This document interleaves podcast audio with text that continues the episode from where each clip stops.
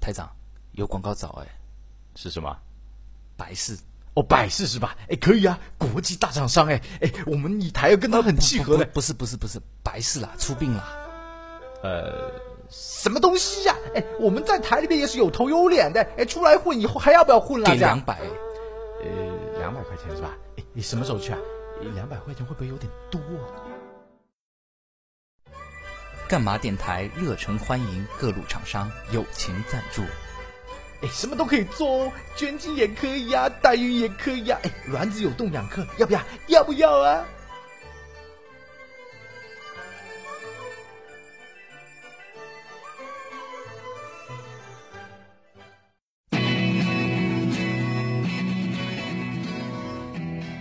？Hello，欢迎大家继续收听太扯，我是今天的主播大米。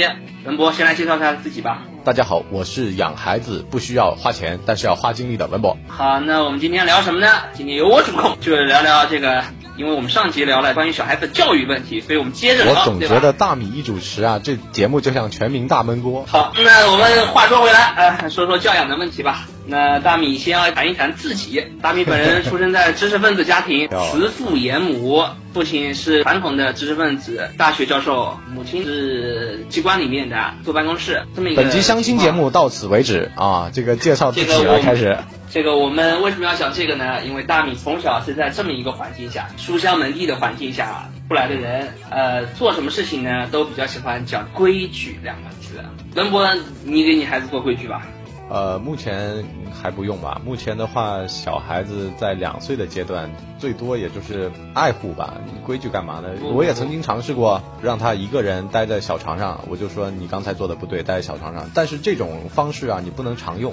常用的话，让让他掌握到规律，其实是一个更加不好的。他就是知道说你的那个脾气在哪了。所以说，有的时候他这个小错容忍一下，那个小错容忍一下，然后攒起来，然后把它放一次。不能经常的去呃让他冷静，因为这样其实也不好。就是让他知道一些原则性的问题吧。其他的不可能说做到特别大的规矩，因为才两岁。我跟你讲，大米很凶的。大米给邻居家小孩也做规矩，怎么做呢？小孩因为其实确实也是很多东西他不知道。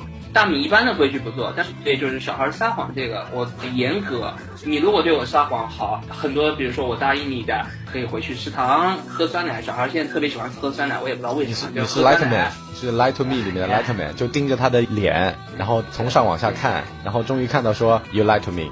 你在对我撒谎？那这个小孩的规呃，小孩的谎是吧？一看就看得出来。作为真的，这个得讲一讲，怎么看得出来？这个很简单，小孩所有的话都是其实是有目的性的。只要他说我要什么什么的时候，他其实是有目的性的。比方说，我接我弟弟，这个我邻居小孩，我叫他弟弟是吧？两岁多，我就叫他弟弟给他回去。路过超市的时候，他说我要到超市里面去看一看。我说看什么呢？他就说。就去看一看，玩一玩，那我就。然后他就开始唱歌了。他说：“我要带你到处去飞翔。”咔。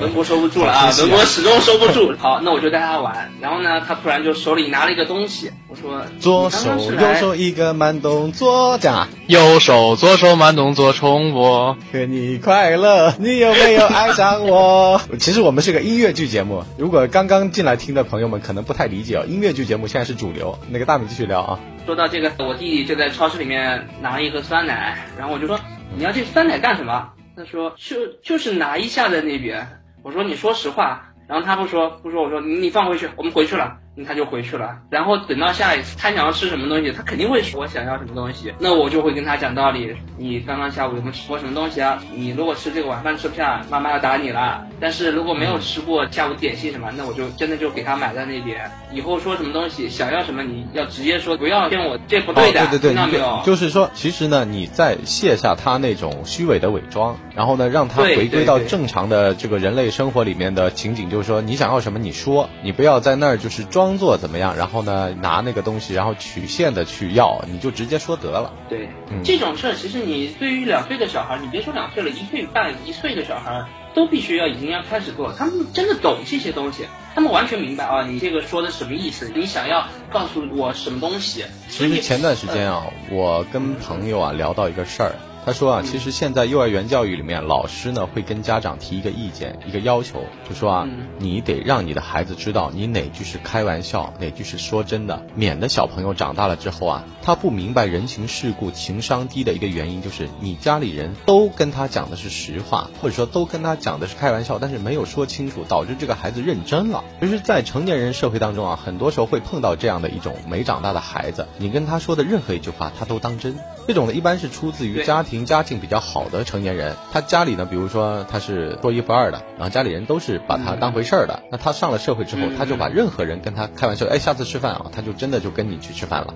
哎，我这个东西送你啊，他就真的拿走了。就是他不知道开玩笑的边界，所以说教育小孩子在这件事情上面也是一件非常重要的事情。包括你跟他讲说你的要求你得直接说，包括你得跟他说我这就是跟你开玩笑，你得真的把它当做一个事情去说，而不是有的时候就一笔带过啊，不认真啊，或者说这个开玩笑就把这事儿过去了。其实小孩子在认知当中很多时候会把很多的事情当真，有的事情一定要跟他说清楚。对，很简单的，比如说我们开玩笑的时候。我们大人肯定是笑着脸对他，但是真的跟他认真讲事情的时候，就是板着脸的。我记得我父亲那个时候就跟我讲过，他说：“如果你看到我板着脸，他是很认真、很正经跟我讲，如果你看到我板着脸的时候，说明我生气了，你给我注意点，你自己看着办。”那个时候我就知道，好了，如果我做了什么很过分的事情，我父亲一板脸，好，我马上就学乖在那边，我马上就一句话不说，坐在那边。令尊应该姓严吧？因为严父慈母嘛。因为严父慈母嘛，令尊都一般，令尊都姓严啊，就爸爸都比较凶。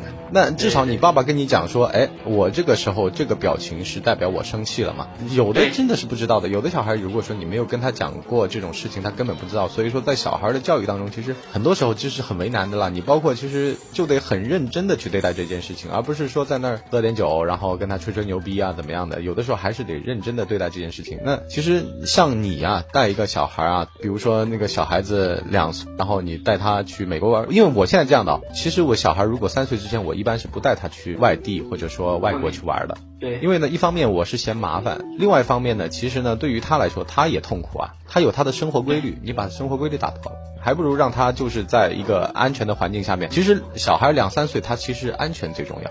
我个人的感觉，其实就是说我们在做这些教育的时候，真正的目的其实包括给你穿一个安全的环境，然后慢慢的教育你怎么样去。不说谎，或者说待人接物，有些人觉得，哎，这东西扼杀了小孩的天性，大米觉得很重要。为什么？最后，大人所有做的事情是什么？就自己的孩子推向社会，终有一天你要独立面对这些问题。我们做的是一个对于小孩来讲立规矩，给他一些惩罚，甚至打小孩。真正做的什么是一种挫折教育，告诉你做错了事儿，你就要承担你自己的后果。有的时候人家说哦，我溺爱小孩，我从来不打他的那边犯错了也没关系。其实根本上这是更残忍的一种事情。那个，其实你刚才说啊，我突然想到一个，看《爸爸去哪儿》啊，网上有个帖子，大家也可以去看一下。我观察到，像黄磊啊，黄磊，比如说他的女儿跟别人争执，去找他爸爸告状，黄磊就直接说：“你的事情自己解决啊，你处理不好的问题你自己去处理。”让他有一个大人的心态。我现在就说啊，有的时候我们在工作当中、生活当中，我们会碰到一种人，这种人叫没长大的孩子。大人啊，表现现象是怎么样的呢？就是他会缩在后面，那有什么事情呢？你替他挡。就是让他的长辈上了社会，让他的上司去替他挡，他不会去独立面对一些事情，包括他跟待人接物的一样，他就站在后面。然后包括你可能跟他讲说，哎，你怎么这个年龄了，这个事儿都不会干？他说我家里人替我做的，我又不用做的。而且我爸妈跟我讲了，我这辈子就是好好读书啊，好好工作。然后呢，反正这辈子家里拆了好几套房子，我就说作为一个大人，你有大人的样子了嘛，是吧？但是他就是永远缩在你后面。然后包括点菜，你说哎，你点个菜吧，他说哎，我我就喜欢吃鸡爪，然后怎么样的？他也不会点菜，他也不会跟人家去 social，跟人家去沟通啊，他他就是缩在后面。然后呢，你做大哥，然后你带着他，但是呢，我就说，那万一你要自己去问的话，他就没关系啊，我反正跟大哥啊，我反正跟爸妈呀，我反正跟跟，我就自己一个人不会出去的，就就这个态度嘛。那就是小孩子心态，在职场上面，其实小孩子心态是非常危险的，因为呢，他永远躲在后面，然后呢去做事情的话呢，永远得有别人替他擦屁股。那时间久了之后，比如说他到了一定年龄，他没有一个大人的样子，其实根本就不会在职场上受欢迎的嘛。真正其实评判一个人是不是成成年成人的标准，并不是说你拿了身份证，对，不是，并不是说你拿了呃身份证，呃，你你十八岁了你就成人了，你能抽烟能喝酒了就是大人了。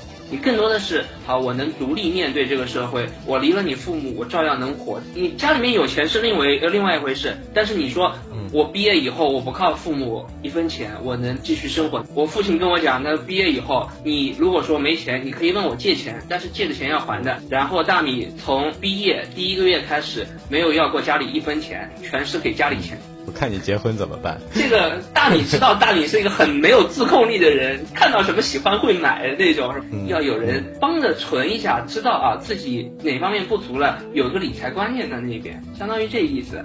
当然你说到后面就是说别人会帮你挡枪啊，这种长不大的大人，那我觉得更多的这种情况下其实是这个大人的自私，他的家长的自私，也是他的自私。有人会帮我挡，应该是你来帮我挡，那也不是我的错，应该是你的错在那边。所有的事情都是利己，他把所有自己最大的欲望都释放出来了，包括不肯受挫的自尊心，不肯承担的责任，他这都是一种自私的表现。你说一个大人，我不教你去承担这些后果，不给你做这些规矩，不给你做这些挫折教育。你承担不起这种后果，你最后你很容易被人击垮。等到你的父母老了，等到你要独立面对这个社会的时候，你怎么办？你是被人干死在那边，说了难听，天天被人暗算。哎，我们这个解决方案广告之后马上回来。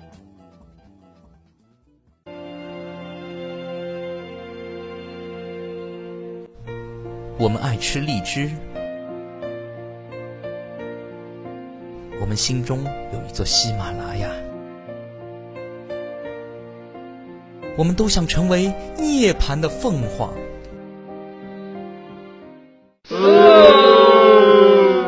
装什么逼呀？大腿是这么抱的吗？感谢凤凰，感谢喜马拉雅，感谢荔枝，还有网易云音乐、虾米音乐、百度微博、企鹅调频、懒人听书。啊，嗯，感谢默默，感谢豆瓣，感谢新浪微博，感谢你聊这么多年给我一直的支持。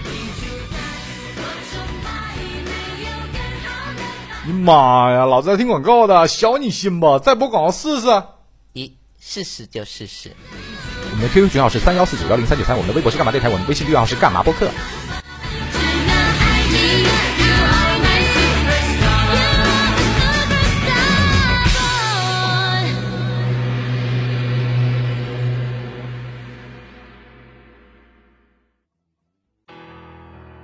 哎呦，广告回来了啊！其实你刚才说到大人啊，其实我觉得八零后这代人啊，其实是一个非常尴尬的这种人。其实我觉得八零后里面有百分之八十都是儿童心态的。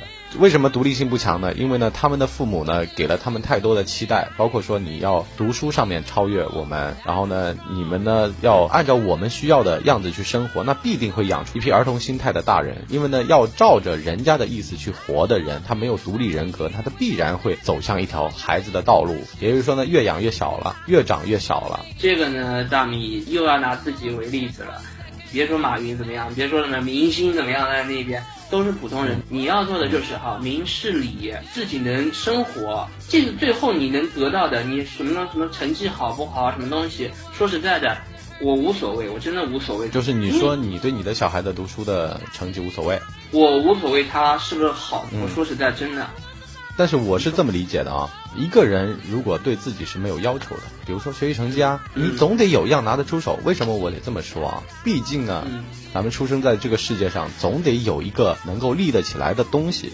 拿做播客来举例啊，那好了，那我觉得说在做播客这件事情上面，至少你也是能够在行业里面有影响力的，那你才能够说，呃，可能现在没有啊，但是我希望是做一辈子的播客，那让这件事情能够立得起来。对，做嘛呢？对，这干嘛电台已经烂透了是吧？做嘛呢？就立得起来。完了呢，像小孩子也一样，好了，你既然已经在这个里面了，这个游戏规则是这样的制定的办法，就是靠成绩来说话，那你至少得给我做到一定的程度。你的能力那是一方面，但是你努不努力，那就是你的事事情了。大米为什么对孩子没有什么成绩上的要求？另一点就是你不管成绩好的、能力弱的，我看到太多了。同学里面有特别好的，在国外耶鲁啊、哈佛啊里面确实有 MIT 的都有，还有一些上职高的。但是现在看起来，其实上职高的同学能力并没有很差，而且相反，他们的人际交往啊这种能力更强，你知道吗？但是你看到的还是一个片面啊！以我活了五十多岁啊，我我得我得这么说啊！对，我现在在这个停车场旁边那个棚里面录音啊，我们停车场设备还蛮好。以我五十多岁，我得怎么说呢？其实呢，你看到的都是人面上的东西，但是呢，你看不到他背后的努力。有句话这么说的：人前越风光，人后越凄惨。然后呢，你知道吧？可能你读职高的那个朋友，他在社会上受到的挫折是那个只靠读书的朋友的六倍。他一边挫折，就是一边反省。一边小步快跑去转转方向，呃，由于顺境呢，导致了这个人呢，他只靠读书就行了，所以说他的能力呢就不用去练了。那除非就说怎么样呢，去做一个技术型人才，呃，编程啊，或者当医生啊，那没有关系，不用跟人打交道嗯，靠手艺吃饭嘛。那如果他不想做手艺人，他要做一个管理型的人才，或者他要去做生意，那就是他的短板了。怎么说呢？在这条跑道上你是没错的，但是你换了跑道你就完蛋了。你就是说让你做职高毕业做生意的人，让他去做学术，他也做不成。其实我们还是应该看跑道，不应该看说这个人这个这个能力啊那个能力，其实还是得看跑道去看。我不管你成成绩好坏什么东西，我要你的是什么呢？你会有能力，会有这种不管是学习上的能力也好，还是待人接物上的能力也好，你要自己有一个提升的那边，你要自己有你这种你觉得他应该有个平？衡性？